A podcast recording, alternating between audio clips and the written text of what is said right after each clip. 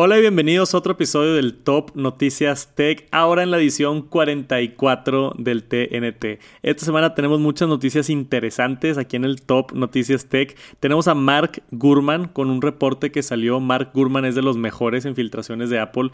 Algo bien interesante que nos tiene que decir sobre iPads. YouTube está construyendo un estadio esa nota va a estar bien interesante. Tenemos más información de Microsoft con Windows 11, unos detalles interesantes y, otras tres notas acá súper curiosas que estoy emocionado. ¿Estás listo, Jera, para esta semana? Listo. Vamos a darle bienvenidos al Top Noticias Tech. Y aquí en la primera nota tenemos que hablar de ese reporte de Mark Gurman, uno de los detalles más curiosos que surgió, esto fue hace un par de días, en su reporte en Bloomberg, tenemos aquí en el artículo esta imagen que dice más de 12.9 pulgadas porque dice que Apple está trabajando, considerando, haciendo prototipos y probando iPads más grandes de 12.9 pulgadas. Yo he estado usando ahorita el M1 que es de 12.9 pulgadas, pero yo estoy acostumbrado a la versión de 11 pulgadas del iPad 11. Yo sé que tú si tú, Jera, tienes el 12.9, ¿verdad? Sí y, te gusta el tamaño, se te hace grande, chico. Pues está, está grande para ciertas cosas, porque, no sé, lo quieres usar, estás acostado y estás viendo ahí Netflix o algo así, y de repente está pesado, o sea, sientes que se te va a caer en la cara o se, te cae en la cara. Ya, ya. Entonces, pero está padre, pues si lo usas como de escritorio o estás así haciendo algo, trabajando, escribiendo algo, pues está padre. Pero sí, el tamaño más práctico de moverlo, pues es el de, de 11. Yo también creo, o sea, a mí el de 12.9, que de hecho aquí lo tengo, ya se me hace muy, muy grande. O sea, esta cosa es un monstruo. Sí. O bueno, a, mí hasta tenerlo en una mano me, pesa un poquito. y eso que no tengo funda. Le pones una funda y, y todavía pesa más. Entonces, la noción de que Apple esté trabajando, que nos confirma Mark Gurman que están trabajando en dice que en un par de años pudiéramos ver iPads más grandes. Yo creo que va a ser de 14 pulgadas. 14 pulgadas porque 12.9 pues básicamente ya es 13, ¿no? Entonces 13 pulgadas a mí como que no, no me suena. Yo creo que ya con la nueva MacBook Pro de 14 quieren estandarizar como que más el tamaño de 14 pulgadas. Entonces si yo tuviera que adivinar... Yo no soy filtrador, pero si tuviera que adivinar, diría, viene un iPad de 14 pulgadas en un par de años y va a estar enorme enorme. O sea, mm, pues una 1.1 pulgadas más grande que el que tenemos ahorita. No sé si hay mercado para eso, no sé si, si gente necesite más o si se va a empezar a, a como derretir esa línea entre iPad y Mac. Ya si tienes un iPad de 14 pulgadas con teclado, pues ya es una ya es una Mac Pro básicamente, ¿no? Y luego todavía más con el procesador M1, o sea, es, es lo mismo, nada más es un iPad grandote. Está, está, bien interesante. Y también aquí en el, en el reporte de Mark Gurman dice que, bueno, se reafirma otra vez lo nuevo que vimos con este iPad de mini LED, 5G, o sea, todas las, las, innovaciones que tuvimos este año se esperan también en estos nuevos iPads, que pues eso era de esperarse, pero lo, lo que más llamó la atención fue eso del, del, tamaño más grande y hace un par de semanas que también tuvimos el reporte de carga inalámbrica en el iPad. Entonces, el iPad para mí es de esos productos que yo veo, así como el Apple Watch, y digo, ya no hay tanto que le puedan agregar, como que ya es todo pantalla, ya está flaquito ya tiene el mejor procesador del mundo móvil, básicamente. O sea, ¿qué más le puedes agregar a un iPad? Pues parece ser que Apple está trabajando en iPads más grandes, carga inalámbrica en el iPad, que no sé cómo funcionaría eso.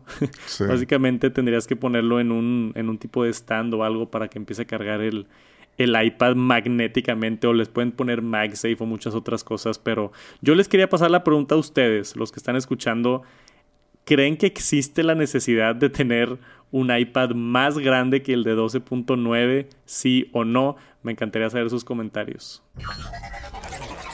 Esta es una nota que salió el día de hoy y me emocionó bastante. YouTube está trabajando en un teatro de 6.000 personas. No sé si le puedo llamar estadio, pero suena padre la palabra YouTube Stadium, ¿no, Jera?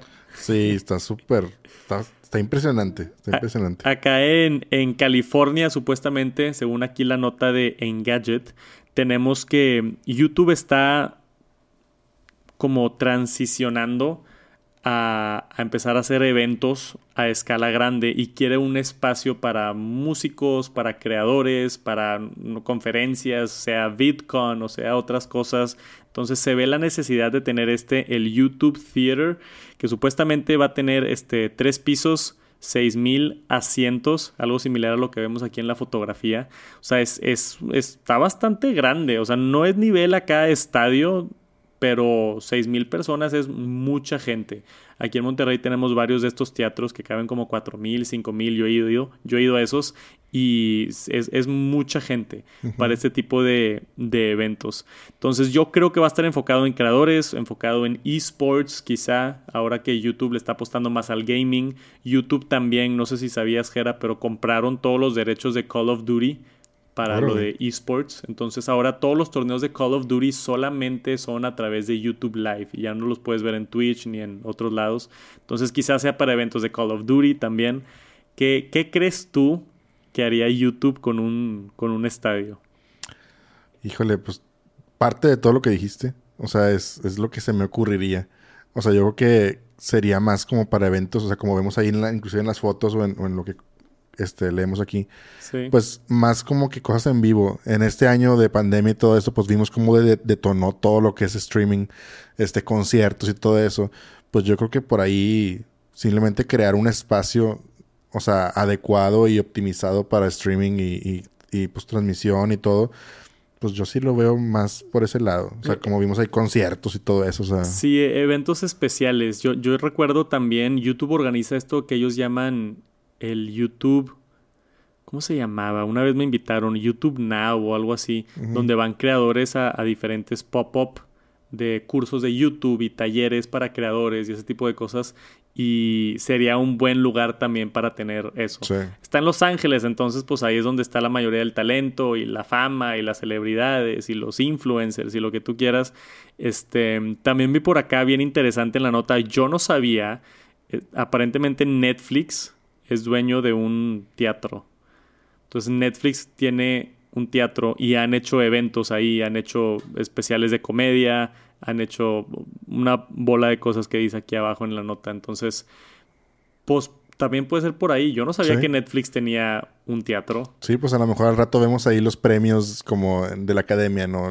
sí, los, Oscars. Los, Oscars de Netflix en su propio estadio. Y ahora en YouTube. En YouTube podemos tener, no sé, premios para YouTube en el teatro de YouTube. Está bien interesante. Este, definitivamente se ha hecho mucho más que una plataforma donde ves videos en línea. YouTube ya es una empresa enorme con miles y miles de empleados y miles y miles de creadores y es todo un ecosistema que yo creo todavía soy fiel creyente que YouTube va a reemplazar la televisión por completo en unos años. Entonces, creo que creo que no sé, se me hace una excelente idea tener un estadio para este tipo de eventos y espero que les vaya bien. No sabemos cuándo exactamente viene esto, solamente tenemos la información de que están trabajando en él y se pueden tardar un par de años en, construirlo y hacerlo y adecuarlo y todo lo que tengan que hacer para tenerlo ya corriendo. Pero se pueden ir pronto. Y si me doy la vuelta por California, obviamente voy a ir a ver acá el teatro de YouTube. Estoy emocionado por ver cómo queda. Y tenemos un poco de información nueva de Kevin Lynch, el director o el líder en el equipo de Apple Watch de Apple, con WatchOS 8, una de las funciones más grandes que salió, que a mí me emocionó muchísimo, que ni de chiste va a llegar a Latinoamérica en los próximos años, pero estoy emocionado que ya está sucediendo en Estados Unidos al menos, el poder tener licencias digitales, ¿no? Tu licencia de conducir o tu licencia de votar en México o en otros países, tu, tu, licencia oficial, tu identificación que, que tiene ese tipo de validez ante el gobierno, ¿no? Y que puedas presentarlo en caso de que quieras, no sé, subirte a un avión donde tienes que mostrar tu identificación o si un policía te pide tu, tu licencia de conducir. Entonces, para mí el digitalizar eso y tener menos cosas en la cartera es algo que me emociona muchísimo. Y tenemos con WatchOS 8 por primera vez en Estados Unidos, Driver's License y State IDs, entonces identificación de, ciudadanos, básicamente. Y nos explican un poquito de cómo funciona en el Apple Watch esto. Entonces dice que va a funcionar ya en práctica, similar a cómo funciona Apple Pay, donde tú pulsas dos veces, te aparecen tus diferentes tarjetas en el wallet y puedes escogerlas. Entonces tenemos aquí en la imagen, por ejemplo, dice acá que es de John A. Siempre ponen John Appleseed, ¿no? Es el, nombre que siempre utilizan. Y tenemos ahí driver's license, ¿no? La licencia de manejar, sea de Minnesota o sea de cualquier estado en Estados Unidos. Entonces, el tu poder, vamos a decir, llega un policía, te para, hey, enséñame tu papelería, vas muy rápido Tú le picas al Apple Watch y le dices, aquí está mi licencia. Sí. ¿Qué onda, Jera? ¿Te gusta? Pues sí, definitivamente, como tú dices, lo, entre menos cosas traes en la cartera, mejor. Digo, a mí sí me ha tocado que, o sea, usar mucho, bueno, en lo personal uso mucho Apple Pay, ¿no? De que la dejas en el carro y te bajas y ching, se me la cartera. Bueno, pues ahí traes el celular y Apple Pay. En el Seven y todo eso es muy, muy útil. O sea, al menos es donde más los, la he usado yo. Este, y como tú dices, ahora con el, con las carteras este, más chicas o la, la wallet de Apple, pues es un plástico menos ahí. O sea, definitivamente sí es, me interesa.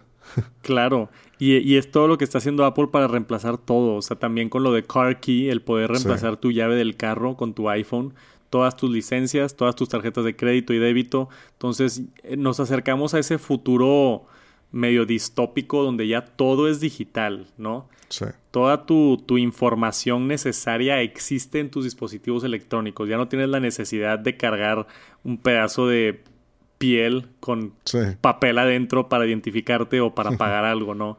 Que si lo pones en esos términos sí suena medio raro, ¿no? que cargamos con, con, bolsas de piel para tener nuestras monedas, como en los viejos tiempos de medievales. Entonces, creo que, creo que es algo bien importante. Va a tardar mucho en llegar acá a México. O sea, Apple Pay se tardó siete años en llegar a México. Estuve llorando por como los últimos tres años. Entonces, esto requiere de mucha planeación, requiere de mucho hablar con los gobiernos, ponerse de acuerdo con con instituciones y la validez y cómo lo van a leer y tener todo el sistema, toda la infraestructura para poder desarrollar algo así, se tarda mucho tiempo. Pero si ya está funcionando en Estados Unidos, yo creo que en un par de años, quizá cuatro, cinco, seis, pudiéramos verlo en México y en otros países de Latinoamérica. Probablemente allá en España ya están trabajando en eso. En España hacen las cosas un poquito más rápido que, que en México, pero ya quiero, ya quiero tener eh, la, la, utopia digital de tener todos mis papeles, todos mis archivos, todas mis cuentas bancarias, todo completamente digital. Y aparte en el Apple Watch, que para mí todavía es un paso más adelante. O sea, eventualmente donde puedas salir de tu casa y ni siquiera depender del teléfono, solamente tener un wearable como el Apple Watch o un collar o un anillo, vamos a ver qué sale en el futuro en cuanto a dispositivos donde tengas ahí absolutamente todo lo que necesitas.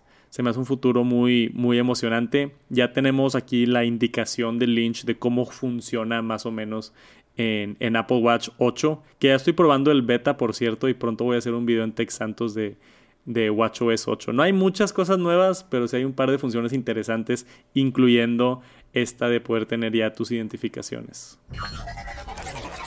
Y esta semana fue el lanzamiento oficial de Windows 11. Estuve por ahí viendo el evento porque me, emocionó bastante cuando tuvimos las filtraciones hace un par de semanas donde se cambia por completo el diseño de Windows. Yo llevo muchísimos años de no utilizar el sistema operativo de Windows, al menos tiempo completo. Ya trabajo este, en una Mac, como lo hace Jera aquí también en el estudio.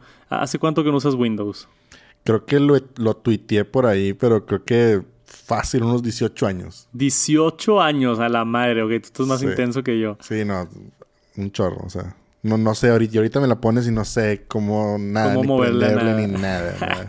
yo sí le sé mover, o sea, sí, sí sí me puedo identificar y abrir ciertas cosas. Tengo preferencia hacia macOS porque creo que se ajusta más a mis necesidades creativas de editar video, música, podcast y todo. Se me hace un sistema más fácil, más intuitivo, se conecta con mi iPhone, todo lo que ya sabemos de los, de los beneficios del ecosistema de Apple. Pero me emocionó mucho el lanzamiento de Windows 11 porque le dieron una refrescada al diseño.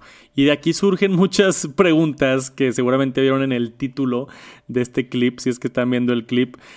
Forbes y otras empresas están diciendo que esto se parece mucho a Mac. Yo he visto esos comentarios en Twitter. ¿Has visto algo similar? Sí, sí, sí.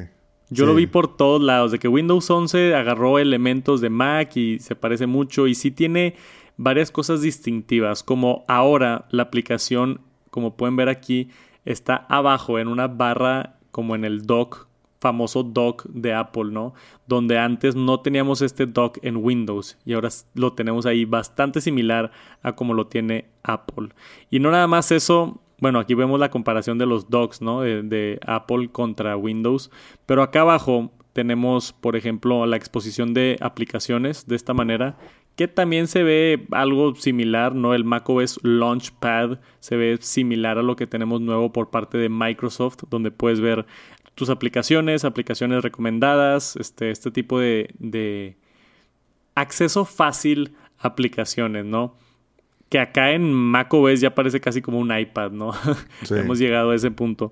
Y widgets. Entonces, por acá tenemos la comparación del nuevo sistema de widgets en Windows 11, donde se desliza desde un lado, del lado izquierdo, y tenemos aquí el clima y noticias y sugerencias, otro tipo de, de cosas, por ahí la bolsa. Y en Apple tenemos lo mismo, pero del lado derecho, también con los widgets del clima y de la bolsa y de lo que necesites saber, ¿verdad? Entonces sí hay como que similitudes bastante obvias. No creo necesariamente que es Windows copiándose. Creo nada más que es una manera muy eficiente, bonita, agradable, con buen diseño de hacer las cosas. Que fue mucho de lo que vendió macOS y mucho de lo que se ha comido del mercado de Windows. Windows siempre fue como que la plataforma más este, utilitaria, ¿no? De, de funciona y funciona excelente, pero no necesitamos un diseño bonito, ¿no? ¿Para qué quieres un diseño bonito en tu computadora? Y Apple destruyó eso, ¿no? Y dijo de que, ¿sabes qué? Y a veces lo hacen mal para el otro lado. Apple hace muchas cosas por estética y por looks y por diseño y luego acaban siendo no tan funcionales, ¿verdad? También hemos visto ese problema con Apple que se va mucho del otro lado. Entonces, ver a Windows ahora implementar un poquito de eso del diseño bonito y las ventanitas transparentes y que se vea agradable y minimalista y todo lo que, lo que quiera, sí le da algo de, de tono a...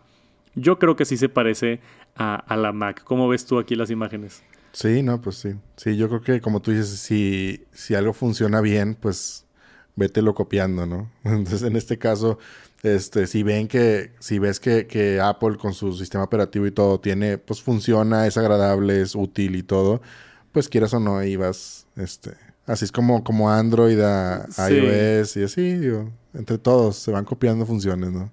Hay muchas cosas nuevas en, Windows 11. Obviamente no es nada más el look. Tienen muchas funciones muy poderosas. Yo creo que sí va a ser este, una actualización importante para la gente que está utilizando Windows. Otra de esas que también posiblemente fue inspirado en Apple o yo también vi como que se iba a juntar este mundo son aplicaciones móviles en el desktop.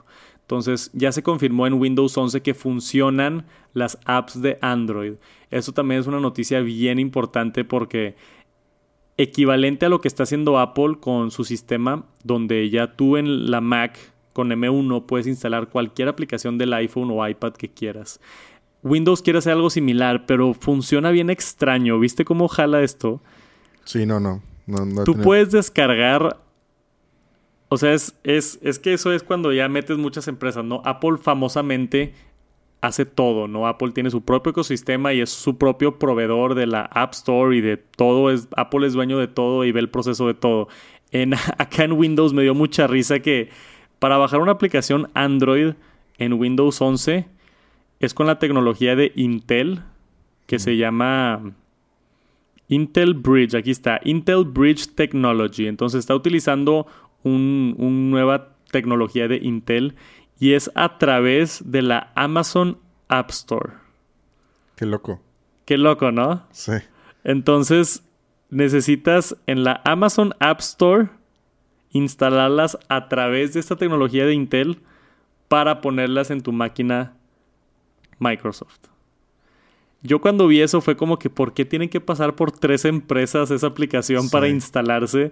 Se me hace bien, bien extraño, pero eso es el beneficio de Apple de ser dueño de su propio sistema y de toda la App Store y todo lo que hacen, ¿verdad?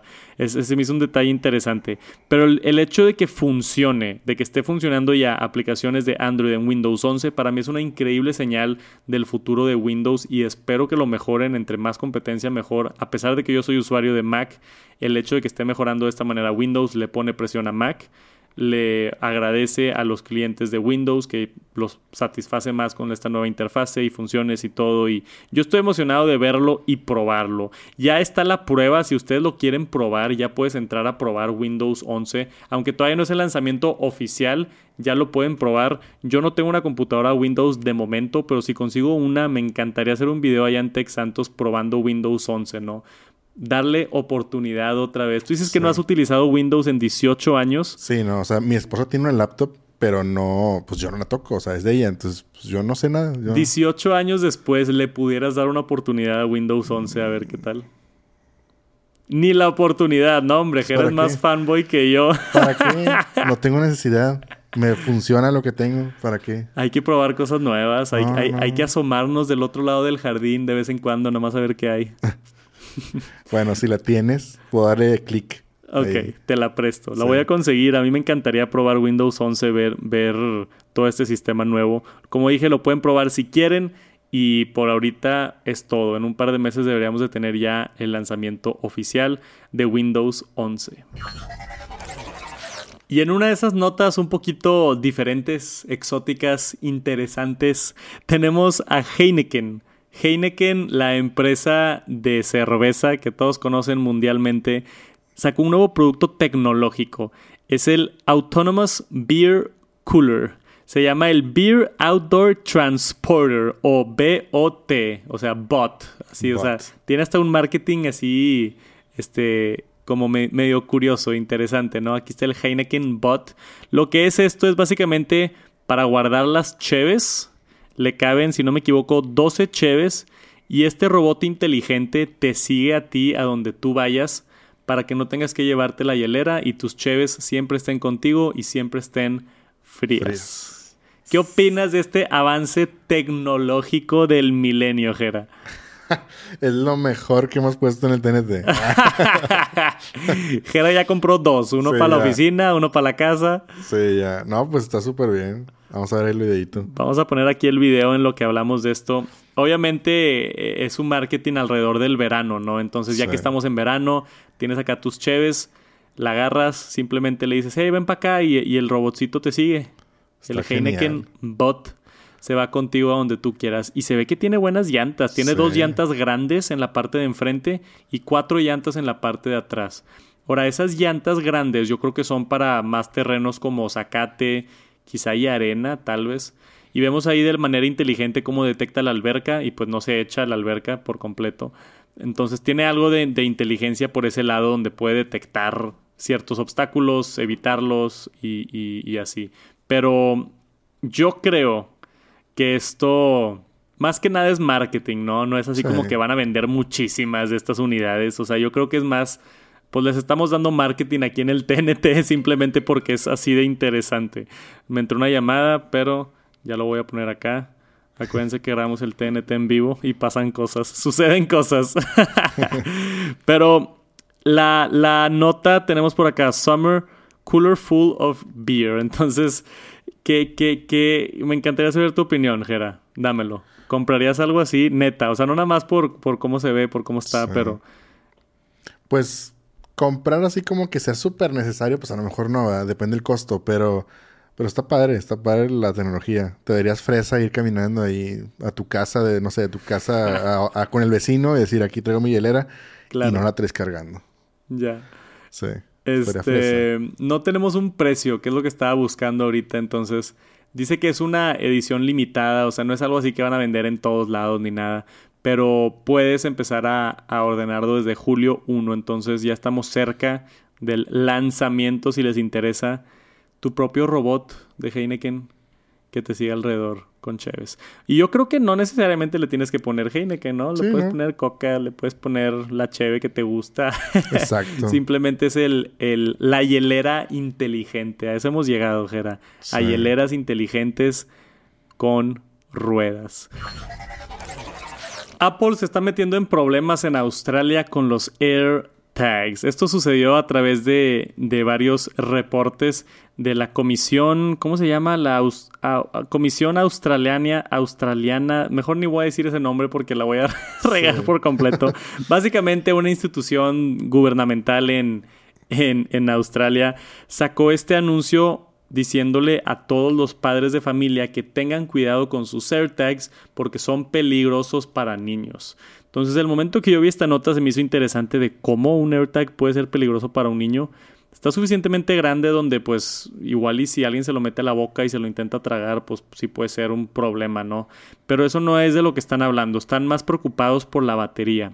Dice que el mecanismo de press and twist que tiene, si sí le has sacado la tapita a un AirTag, ¿no? Sí, sí. Simplemente le, aplastas y le das la vuelta. La intención de Apple con hacer eso es para que se mantenga seguro y obviamente para que no lo pueda abrir, pues no sé, tu perro, tu hijo, ese tipo de cosas.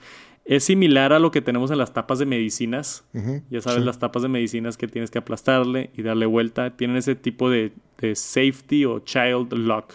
Pero dice acá el gobierno de, de Australia que no es suficiente que es muy peligroso, que es fácil de acceder a la batería y al abrir una batería, si se chupan la batería o explota o se la comen o no sé qué, es un riesgo para, para los niños.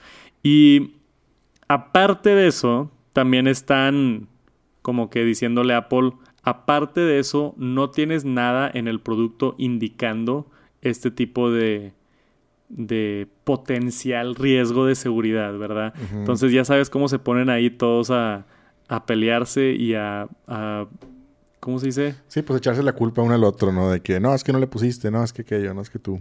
Todos esos procesos legales de demandar a alguien porque no tiene algo o demandar a alguien porque, no sé, mi hijo se comió una batería y se enfermó y es culpa de Apple porque no me avisó que había una batería aquí adentro. O sea, todo ese tipo de cosas son las que Apple tiene que lidiar con esto. Y Australia ya de manera formal está anunciando o está atacando a Apple por esto. Entonces, a, mí se me hizo interesante. ¿Tú, ¿Tú crees, tú que tienes hijos y tienes un AirTag, ¿habías pensado en eso? ¿Crees que es riesgo? No lo había pensado. Fíjate que no lo había pensado, pero yo creo que va más... Digo, obviamente, pues en Estados Unidos todos se protegen en base a de que, pues, si es algo chiquito y, se lo puedes, y te lo puedes comer, pues es peligroso, no sea lo que sea.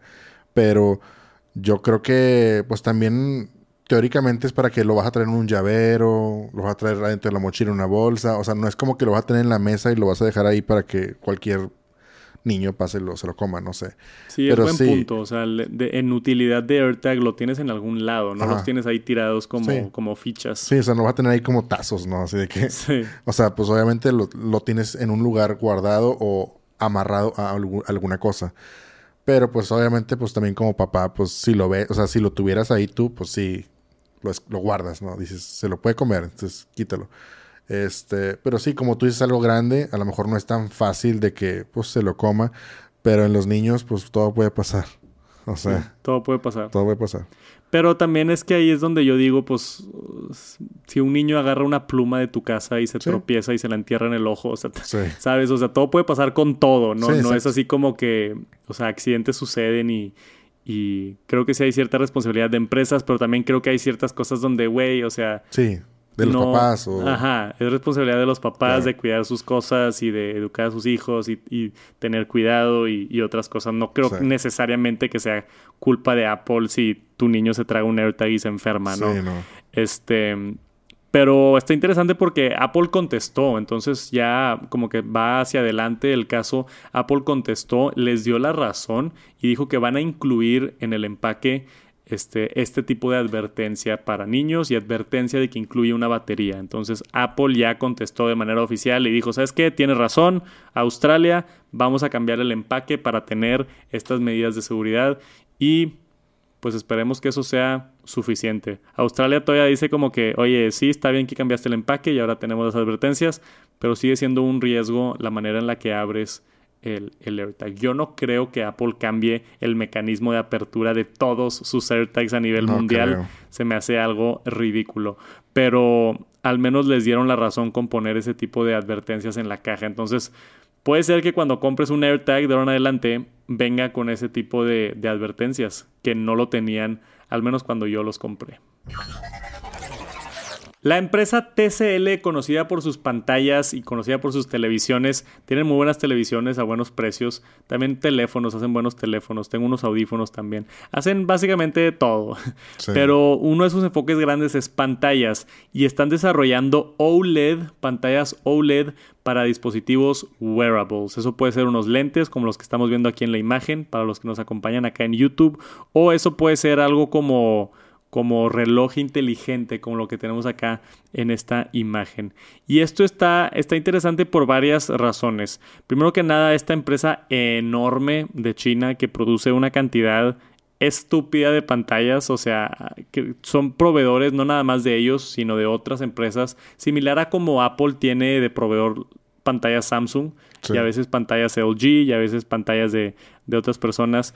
Este, este dispositivo en el que están trabajando de estos lentes supuestamente tienen dos pantallas micro OLED display que no me queda muy claro qué es el micro en micro OLED, pero aparentemente es una tecnología nueva. 1080p, 16x9, 4K, este, para darte una experiencia de 140 pulgadas. Entonces, tenemos otra empresa tratando de desarrollar este tipo de dispositivo wearable donde tenemos lentes inteligentes que son realidad aumentada, no realidad virtual. Entonces, en realidad aumentada, algo como el HoloLens de Microsoft, algo como Facebook, se supone que también está pensando en algo así, para poder como ver cosas en la vida real encima de lo que ya estás viendo. TCL, a pesar de desarrollar estas pantallas para todos dispositivos, está aparentemente trabajando en su propio, en su propio wearable que llevan anunciando desde el 2000 19, pero no lo hemos visto todavía en concreto. Se espera que venga pronto este año, ¿no? A finales de año pudiéramos ver este producto. Dice aquí en el reporte que hasta tan pronto como el siguiente mes pudiéramos ver este producto. Entonces, ¿te interesaría, Jera, unos lentes inteligentes de TCL, así como los que tenemos aquí? Sí, sí vale la pena probarlos. Sí los probaría. Sería algo que llamativo, porque es tecnología nueva, digamos, relativamente, que no se ha explorado tanto. Sí, eso es lo que es emocionante, ¿no? Cuando sale un teléfono inteligente nuevo que ahora tiene otra cámara o ahora tiene 120 Hz, es como que ok, pero pues ya es un teléfono, ¿no? Todos sabemos cómo se ve y cómo funciona un teléfono inteligente. Algo así a mí también me da mucha intriga, me, me interesa saber cómo funciona, dónde están los botones, cómo se ve, o sea, ya que te pones los lentes, cómo se va a ver este, la interfase. Se me hace bien interesante. Y, hoy y acá abajo tenemos también la información del smartwatch que también están desarrollando. Entonces TCL está enfocado mucho en wearables, que se ha especulado por muchos años ya que es como que el paso subsecuente de teléfonos inteligentes. Eventualmente vamos a llegar a un punto donde la gente ya no utilice teléfonos inteligentes y nos mudemos a wearables ya sea en lentes, relojes, pulseras, collares, anillos, cosas así que podamos tener la misma experiencia de un teléfono, pero en un dispositivo wearable tal y cual como lo está pensando TCL. Entonces es interesante verlo, ¿no? Tuvimos Google Glass que fracasó, Microsoft HoloLens que no le fue muy bien. Tenemos a Apple supuestamente trabajando en su versión de lentes de realidad virtual, realidad aumentada. Y ahora TCL, que supuestamente el siguiente mes vamos a ver este producto. Entonces son empresas importantes en el ramo y en la industria de tecnología con productos importantes de la siguiente generación. Y yo estoy emocionado por verlo. Vamos a ver el siguiente mes y a ver si puedo lograr conseguir estos nuevos lentes inteligentes de TCL. Y eso es todo por este episodio del Top Noticias Tech. Muchísimas gracias por acompañarme. Si no han dejado una reseña por allá en Apple Podcast, Spotify, lo apreciaría muchísimo. Y si no se han suscrito aquí al canal de YouTube, también lo apreciaría muchísimo. Si pueden dejar un like, todo ayude, píquenle a todos los botones. De parte mía y Jera, aquí en el estudio de Tech Santos, les mandamos un fuerte abrazo y nos vemos la próxima semana. Peace. Thank you.